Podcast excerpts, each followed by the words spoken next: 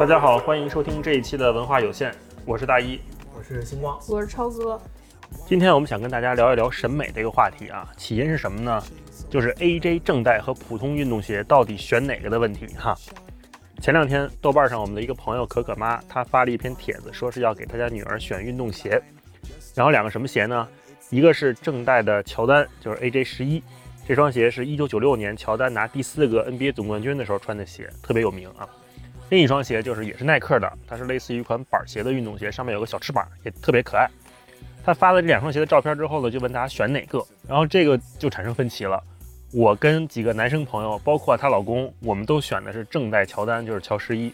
然后好多评论啊，在他那条广播下面大概有将近三百条评论，里面都说什么呢？好多女生、女孩都选的是第二双，就是带小翅膀的那个。然后大部分男生选的都是 AJ 十一，理由也特别的统一。就是说，因为是正代，然后正代比较潮。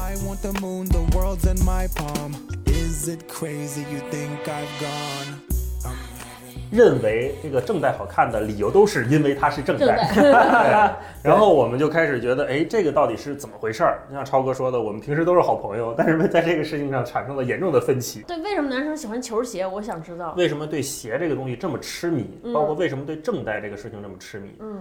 我觉得有几个原因啊，先说跟我们国情特别贴近的，因为我们有校服，就是在青春期男生女生最需要展露自己美貌或者是展露自己性格的时候，我们都是被校服压制的，唯一可以自由穿的只有鞋。从我们成长的环境，你想想你小时候上学的时候，是不是大家都愿意比鞋？有一些可能更好一点的学校，这些家境好的孩子们，他们会把这个。你今天穿的什么鞋？我今天穿的什么鞋？然后又发售了一款什么鞋？嗯，他们会以这个作为谈资，包括去买当时的杂志，什么尺码呀、size 那个杂志、球鞋杂志。其实很大一部分消费者其实是这个中学生。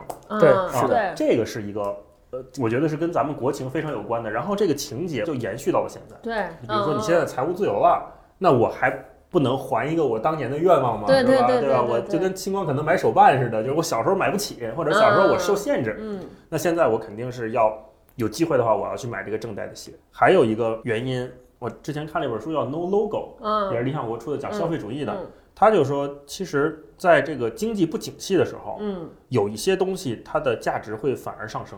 口红经济嘛。对，在口红经济这个里面，比如说他举例就是说，一九九零年代初期，当时美国经济非常不景气，当时华尔街做了一个调查报告，嗯，他就说，虽然大环境不行，但是那些稳定发展或者直线上升的企业是什么？产业是什么？啤酒，对，软性饮料，快餐，嗯，然后就是球鞋。年轻人其实是这个消费的主力军。对，在经济大环境不行的时候，一定要有这些产品去讨好年轻人。嗯，年轻人他们其实不在乎这些，为什么不在乎？因为他们没有生存压力。对，也是这个书里面说，就是那些家长们，他们都在为柴米油盐、为房租、为你的学费去担心的时候，年轻人这些少年他们是没有这些压力的。就是今年双十一的时候，我看了一下，就是整个双十一消费的第一 number one。嗯。也是一个新兴的国货美妆品牌，嗯，叫完美日记，大概好像是销售额是十五亿还是多少，具体的数字我记不清了，嗯。我连我们家阿姨都在李佳琦的直播间买了两支完美日记的口红。从中国年轻小孩来说，你看大家买的都是什么 YSL 的这种奢侈品品牌出的口红。我当时看过一本书叫《奢侈》的，在奢侈品里边，其实他们也是想一个品牌想囊括各种各样的消费者。嗯，就是因为包啊、衣服这些是最贵的，也是最能彰显他们品牌魅力的，但是能够消费的人群非常少。他们怎么办？他们就是出香水。最早是出香水，然后就是化妆品。嗯，但对他们来说，其实好多奢侈品品牌，你会发现他们的代工厂跟我们现在都是一个工厂。嗯，是的。哦，原料都是一样，只是贴了个牌。然后为什么大家趋之若鹜的买，就是因为我就想买一个那个品牌，但是我买不起。对，另一方面呢，可能还有一些是说，他确实是为了取悦，因为经济不行之后，可能有，我觉得有一部分人过得确实太苦了。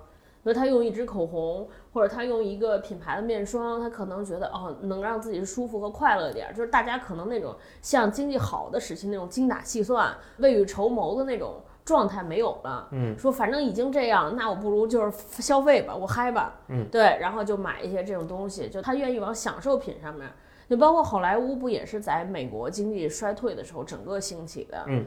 因为我们照常理解说都那么穷了，看什么电影？但是你会发现，多经济下滑的情况下，大家可能什么也干不了了，那我就是看电影是麻醉自己，更需要造梦。对对对，只能从存量的市场里面更多的去找一些机会。就刚刚超哥说这个，提醒我之前其实我们看到有很多经济学者他们在研究经济的时候，也会去专门发明一些指数，比如说口红指数，然后他们会说口红这个东西是可以让你用比较少的价格就能够去获得大牌的溢价的这么一个东西。就像比如说我们买手办，就比如我买手办，有些时候一个手办，比如说美国队长的这种。大牌子的手办一个就一一两千块钱，那我每次买的时候我就要费好大的消费决策去说，我到底要不要买？嗯，但如果它是一个更小的东西，但是也是这个牌子出的，然后它可能一个卖十几块或者一个卖一两百块，我就不会太在乎，我就直接买，甚至于我会买一套，买好几个。但是有时候你会发现，买完好几个加一起的钱就等于我之前直接买那一个的钱了。对，我觉得就是像在很多人眼里，就是品牌价值可以大于商品本身价值的。对，还是说那个 No Logo 那本书里面，它就是说潮流其实是在反噬我们的，就是尤其是在这十五年，商标是不断不断膨胀的。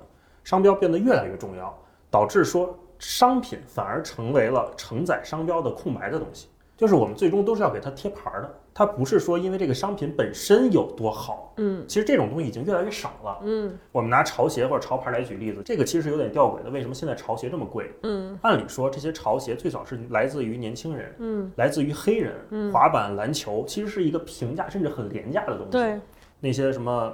大花格的衬衫、方巾、花体字这种 oversize 大金链子，经常会比如在综艺节目里什么说唱、嘻哈里面看到，就是它会带起一股风潮。嗯，那就是那个《速度与激情》里边那一套美学风格嘛。按理说那个都是非常平民的，都不是平民啊，平民的这种彰显方式。他就是越穷他才那么打扮。嗯嗯他需要去。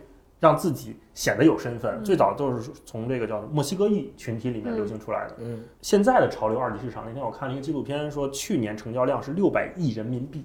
潮流二级市场，不是一级市场，对对对，成交量已经这么大了。然后包括今年，我们还在新闻媒体上看到，就是有炒鞋的这个新闻出来嘛，就是说炒鞋或者是球鞋文化、潮鞋文化，它已经从当年的这种小众的，比如说从虎扑那种小众的毒物，对毒物这种。直男群体或者是小众群体，它已经发酵到一个大众媒体都会去讨论它、去关心它的一个范围了。嗯，所以炒鞋这潮鞋，它已经不是一个小众话题。对对，大一刚才说的这个，其实本质上从品牌方的角度来讲，最重要的是要占领用户心智嘛。就这个用户他选择这件东西的时候，就不再把这件东西的质量或者是它的。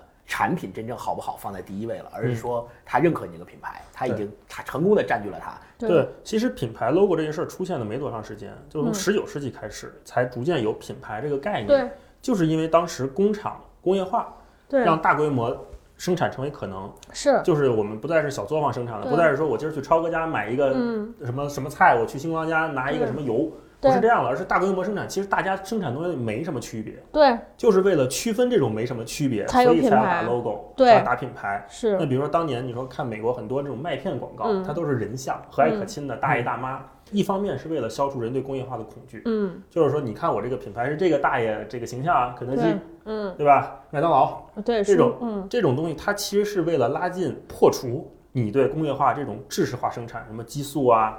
这个垃圾食品啊，这种消除这种恐惧，嗯，它让你看到觉得哦很亲切，对，然后你才去买它，对吧？我可以自我反思，就是比如说我认为正代好看的时候，我真的是在讨论好看吗？嗯，还是说正代这个品牌的价值已经完全大于了我的审美取向？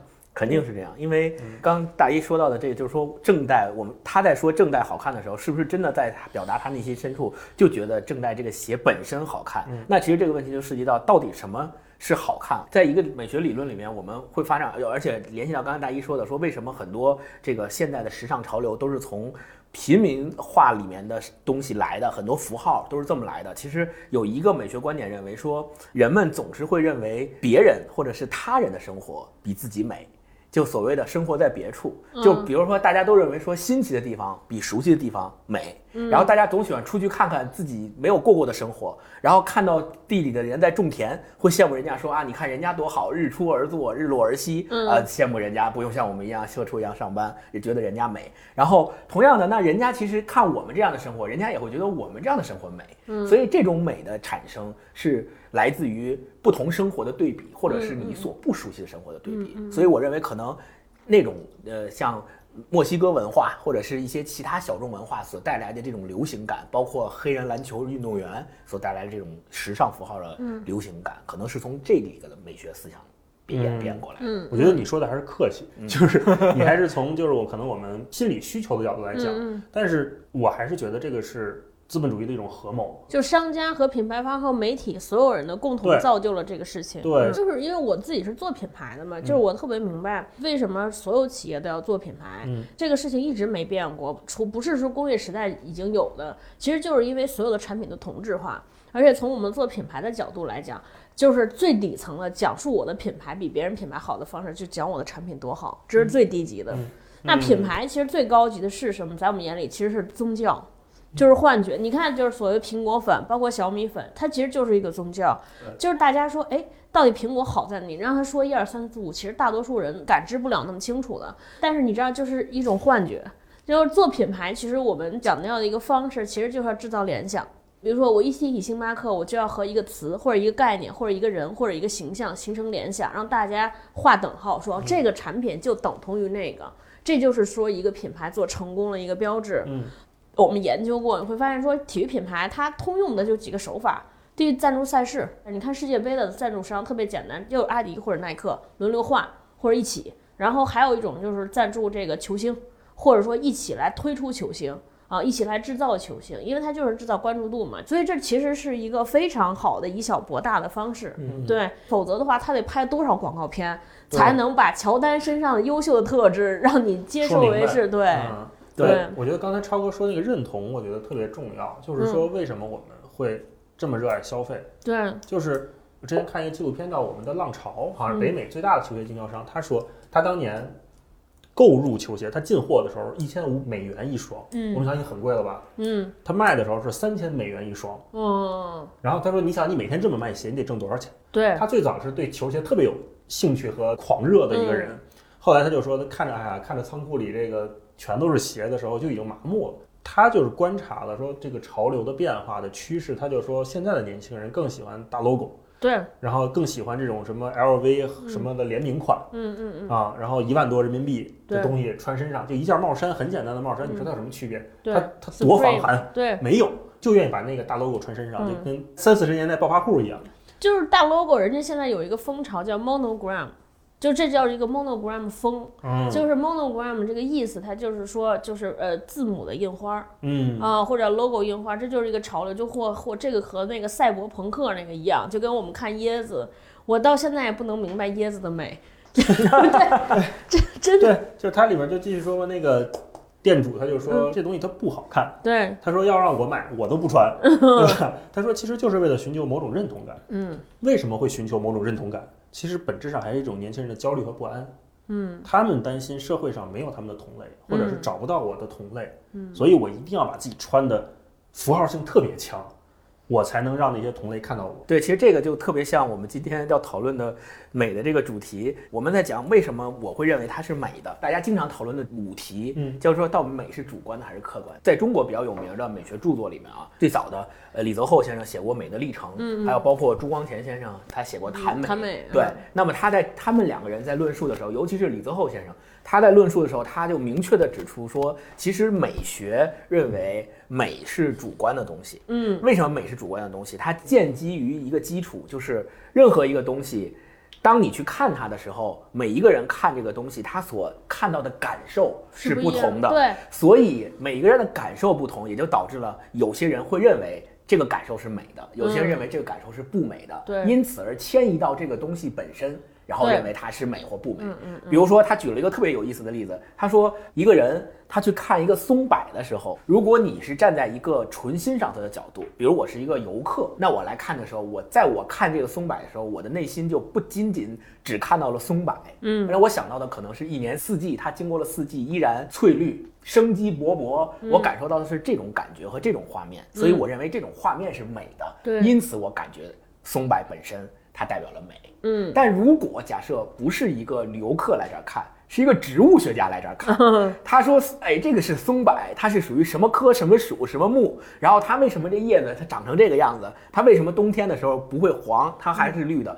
如果是用植物学家角度来看，那就感觉不到这刚才游客所感觉到的这种美，嗯，他因此也就不会觉得说松柏这个事儿，它在这个层次上是美的。所以这种美，因为层次的不同，感受的不同，所以联想到刚才超哥说的，品牌可能一直也在构建的就是这种同样的产品，要在不同人身上，或者要在不同的人眼里面感受到不同的感觉，然后同样反映出它的美。就是说主观这个事情呢，我觉得。就是我还是有点保留，因为我一直觉得，因为我是个理科生，嗯，因为我我是觉得万物皆可分析，OK，对，万物皆可数字化，只是说我们目前还没有到那个认知水平。嗯嗯对我之前我在逻辑思维的时候卖过一本书叫《知识大融通》，是吧？那本书其实挺有意思的，它是讲。就是那个作者是一个美国生物学家写的，嗯嗯，他特别有意思，他说他想从生物学的角度，就是基本就是从咱们基因层面去解释人类所有的知识，嗯，包括所谓的艺术和文学。我举个简单例子，他就是说。我们这个世界其实像一个下了雪的土地啊，什么意思呢？我们最基本的那层认知，比如说是雪、数学，哎，不是，是土，数学、物理这种基础科学其实是土哦，很坚实的。嗯然后呢，在这些基础物理上面，可能有化学啊、生物啊，嗯，这是那层雪，你还看得见，嗯，你还可以研究它。再往上。就是雪带来的冷气，那种你是看不见的，嗯，摸不着的，嗯，但是你能感受，那个就是所谓的文学、艺术、美这些特别虚的东西。嗯嗯嗯嗯，人类认知这个世界的进程是通过这三块不断往前推移的。嗯嗯嗯。举个例子，比如说，我们以前可能觉得这个东西哇好美，觉得这个海螺特别美，嗯，后来我们发现它这个螺旋，只要是这个螺旋，人就觉得美，嗯。可能我们以前发现，哎，这个比例特别精致，嗯，后来我们发现，只要是黄金分割，都好，它就好看。至于说为什么黄金分割人看着好看，可能是那层气我们还没看到，嗯，但是我们已经研究到了黄金分割，已经把它归纳到了数学理论里面，嗯，这时候我们的认知就往前进了一步，嗯，所以在我看来，就是美是主观的可能性没那么大，嗯，它其实是在人类的某些通感里面存在的，嗯，只是说我们现在的认知水平。还没到那么高，但是你你要想啊，数学它其实也是哲学范畴，在某一种理论讲，那是哲学呢也算是形而上学的一种，形而上学它也是个主观的嘛，嗯，对，所以这个主观和客观它还是在于你对主观和客观这个标准怎么界定它。数学属于哲学，美学其实也属于哲哲学，对，对，它都属于哲学。美学是哲学的二级学科，所以很多研究美学，刚刚我们讲到的朱光潜也好，还是李泽厚也讲，他们所研究的那种美学，其实都是在研究哲学。就是他说的《知识大融通》这个作者，他说的观点其实和黑格尔的美学观点很像。黑格尔就认为说，说美是什么？他说美就是理性的、感性的体现。可能那你说的那个数字那个东西，可能就是理性的。然后他用呃用黄金分割来画一张图，画一张作品，那这个就是感性体现。他说这个就才叫美啊，或者说艺术。啊，那是艺术，就是干这个事儿。但那你说这个是主观的还是客观的？这个也是很难。对对，嗯，对，超哥说那个黑格尔说美就是理性的感性显现。嗯，这块就是呃给我的启发，就是确实在黑格尔他说他认为这这句话里边美就是理念的感性显现。对对对，他所谓的理念指的就是绝对精神，就是刚才你说的那种理性的东西。嗯，其实黑格尔把这种东西叫做普遍的力量，或者叫。神就是他自己有一个给他一个词叫神，就是可咱们可以现在咱们可以理解为就是理性吧。但是呢，艺术啊，包括艺术，包括宗教这些东西是什么呢？这些东西是理念，就刚才对理性精神的外在的显现。嗯，就是这种显现只是在于他们不同，只是在于表现的形式不同而已，对，并不在于就是说本质上他们有什么样的不同。就刚刚咱们现在已经谈到美了，然后。我回去做了一下功课，就因为我们今天要谈美学嘛，其实美学是一个特别大的话题。对。然后美跟美学又不一样。对。美本身是一个概念，然后美学呢又是研究它的概念。对。对，那我回去的时候，我们就想说，其实今天这个节目，我们这这期节目，我们主要想讨论的，除了说我们到底认为说美是主观的还是客观的，然后我们也要讨论美是什么，或者说人类的这种对美的探讨是到底是怎么形成的。那一开始的时候，比如说在特别早的时候。那个毕达哥拉斯学派的特别有名，就毕达哥拉斯本人，他认为说美是什么？美就是和谐。对，所以这他在他也是一个数学家，所以他在研究数学的时候，他也觉得说。他认为数学是没有这个无理数的，是的，对，所以他认为无理数不和谐，对，不美，所以他说美就是和谐，所以他在他他们的数学理念里面也是不承认无理数，嗯，然后再往下走，苏到苏格拉底呢，苏格拉底认为美是相对的，嗯，你看苏格拉底认为美没有永恒和绝对的美，只可能就是表现形式不同，有点像黑格尔，然后他说美是适合，也就是说如果一样东西。对他所恰好。对对他所服务的对象或者对他所服务的目的是 OK 的，那就认为这样东西是美的。你比如说，我拿一个锤子，这个锤子是钉钉子用的，对吧？那我拆在钉钉子上这件事情上来讲，就可以认为它是美的。对。但如果我用锤子去吃饭，那这件事情就不美了。对对，这是苏格拉底的看法。然后到柏拉图认为，柏拉图就提出了五种判断美的标准，又更进一步。他说，第一呢，就是美是具有美的具体属性的事物，这个可能就是本质美。然后第二就是漂亮的人。对，第二他就说黄金就是这种美，他没有给过多的解释，只是说我们现在看他的这个理论里边，他第一句就是美是具有美的具体属性的事物，第二就是黄金就是这种美。然后他说，第三，美是一种物质上和精神上的满足。然后第四，美是有用的、有益的。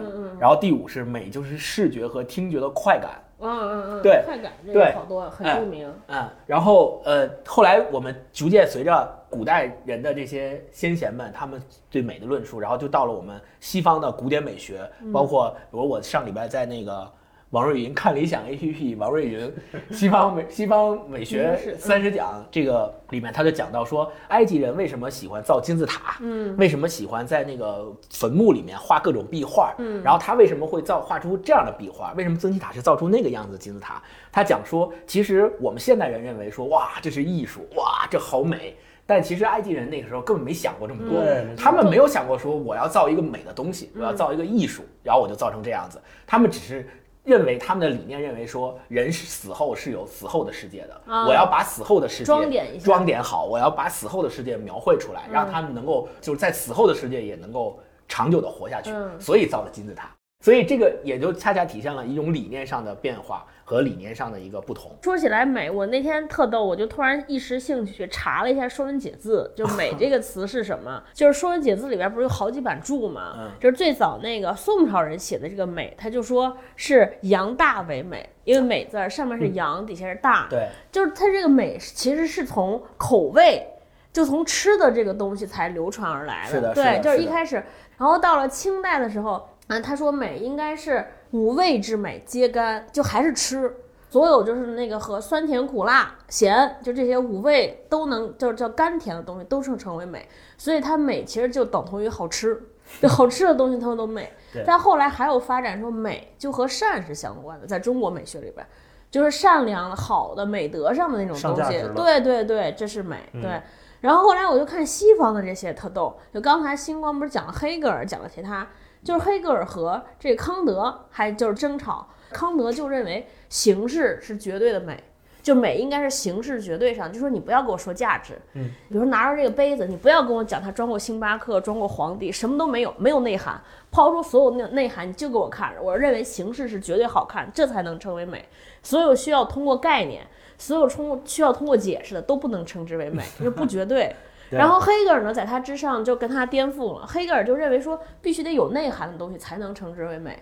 所以黑格尔，比如说看咱们现在什么锥子脸这些，他肯定就觉得不唯美，因为它没有意义、没有价值、没有内涵能讲出来，没有那个所谓叫理念。然后我看过张家伟写一篇文章，还挺逗的。他又说什么叫品味？他说品味这个事情，他他举了好多大家，他比如巴尔扎克，说现在我们觉得看巴尔扎克的小说是一个特别有品味的事情。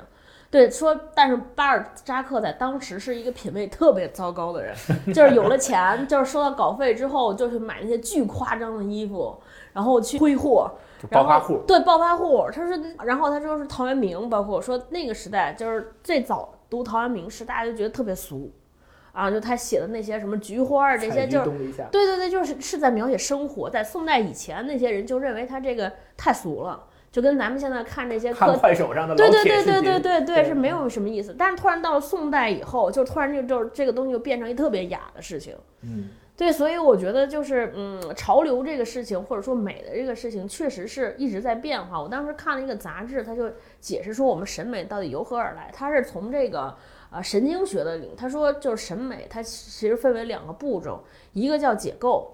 就是说，比如说我们看一幅画的时候，首先它是通过一个东西印，就是一个图像映射到我们视网膜，然后我们视网膜就要通过视觉神经，然后传到我们大脑，然后大脑再通过一些器官把它分解到各个，比如说有一些性合体是呃表达情绪的，嗯，就有一些是负责运动，反正就是把这个信息先拆解，然后拆解完之后呢，第二步就是要重新拼接。就是哎，突然发现说，哎，如果这个元素让你感知到了痛苦或者美好或者愉悦，然后你把你所有的记忆，就是所有这个信息勾起来的你的所有大脑的反射连接起来，然后，然后再形成我们对于美的这种感知。所以，我们对于美的感知，也就是从它的角度来，从医学上的角度来讲，它其实是一个二次创作的过程。这个和我们个人的这个记忆力和我们自己的生活阅历有特别大的关系。哎，你说这个我就想起那个《知识大融通》里面，他还提到了一个叫就生物美学，就你说的生物美学，他是怎么研究的？他是比利时有当时有一个心理学家，嗯，他七三年的时候发表一篇论文，他就研究说，到底什么时候人会觉得看着一个图像觉得兴奋，对，觉得美？他研究说发现，就是当设计中出现将近百分之二十的重复性的时候。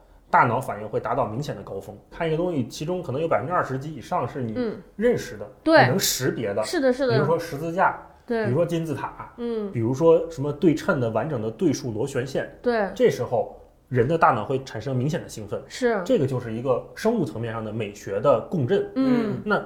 比如他还举例子说，那个他特别喜欢纳博科夫的那个《洛丽塔》啊。你说为什么觉得我们觉得《洛丽塔》这个名字特别美？嗯，包括我们现在念，它音译过来就原文也是《洛丽塔》。嗯，他写的也特别美。他书里说，舌尖以三个步骤游走之上颚，洛丽塔。嗯，在牙齿上敲三下。嗯，洛丽塔。纳博科夫以结构上的精确叙述、押头韵的技法和诗一般的韵律。把人名、书名和小说情节一并沉浸于声色之中。我们觉得“洛丽塔”这个名字特别美，嗯，对吧？嗯，那到底是怎么美？就是因为你啪啪啪这三下节奏感好。对，再往后谈，其实他就讲为什么说那些流传许久的艺术作品，嗯，都会让人觉得特别有价值、有想象力。比如刚才星光说的这个金字塔这个事儿，这个东西里面一定是蕴含了人类进化过程中所赋予人类的共性。包括他也举例子说，这个美国幻想大师冯古内特，他当时就说说艺术把人性置于宇宙的中心，不论我们属不属于这个中心。嗯，他什么意思？就是说我们现在看那些画儿啊，那些美学的东西啊，其实它都蕴含着人类精神的某种共性的。对，只不过是说我们可能还没意识到。嗯，或者是这种共性有可能会在时间的长河中有慢慢有变化。我不太理解，就是你说的这种共性指的是那种唯一的，就是说。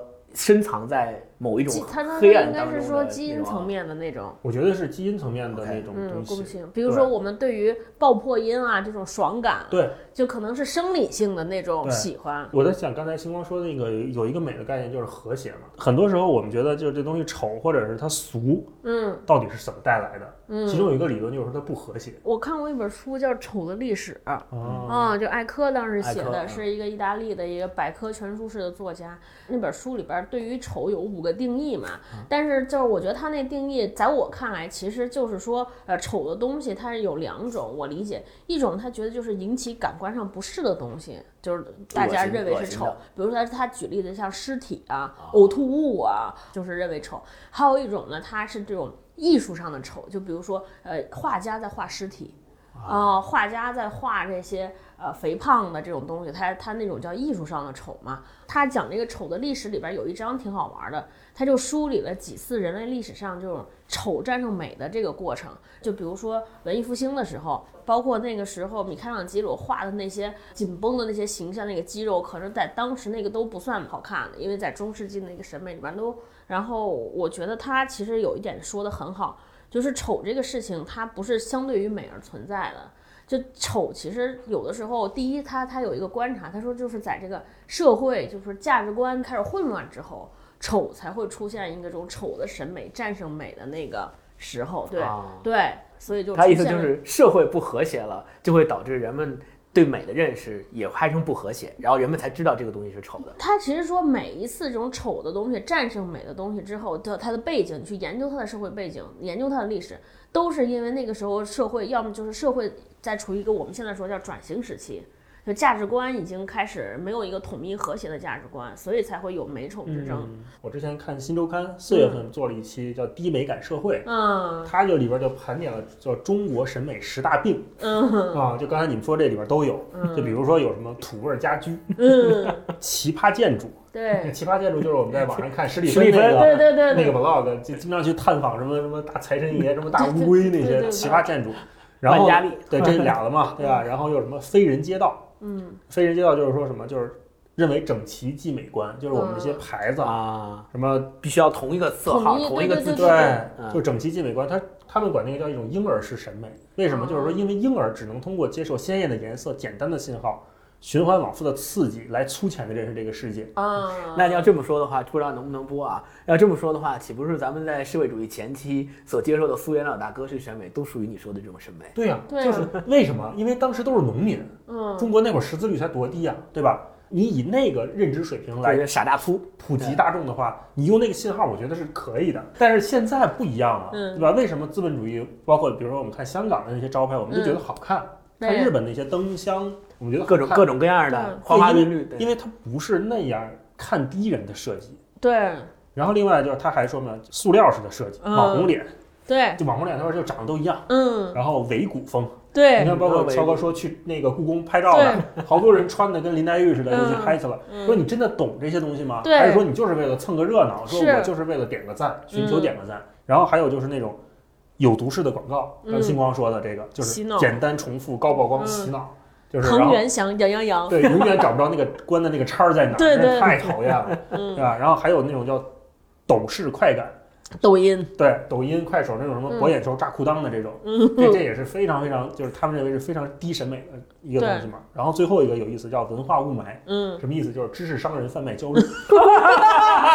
呃这个就不展开说了啊。对，刚刚大一总结的这几点，其实我们在生活中经常能见到。所以吴冠中他曾经说过，他说中国的文盲不多了，但是美美盲盲很特别多，对，而且他说很多人穷啊，他穷的不是物质，也不是文化，是审美。嗯，所以说他说没有恰当的审美的情况下，你看到的生活，它剥落出来之后，你看到的生活就是最务实、最粗俗的那一面。好呗。好呗，那今天我们就到这儿，那我们今天就先聊到这儿，行然后跟大家说一下，文化有限的微博已经开通了。文化有限 FM 搜索框输入“文化有限”就可以搜索到我们，欢迎你关注我然后。跟我们一起互动啊！有什么想听的，想跟我们想希望我们聊的，包括给我们节目提什么建议，需要希望大家去那个微博给我们留言。好，谢谢大家那那我们下礼拜见，拜拜。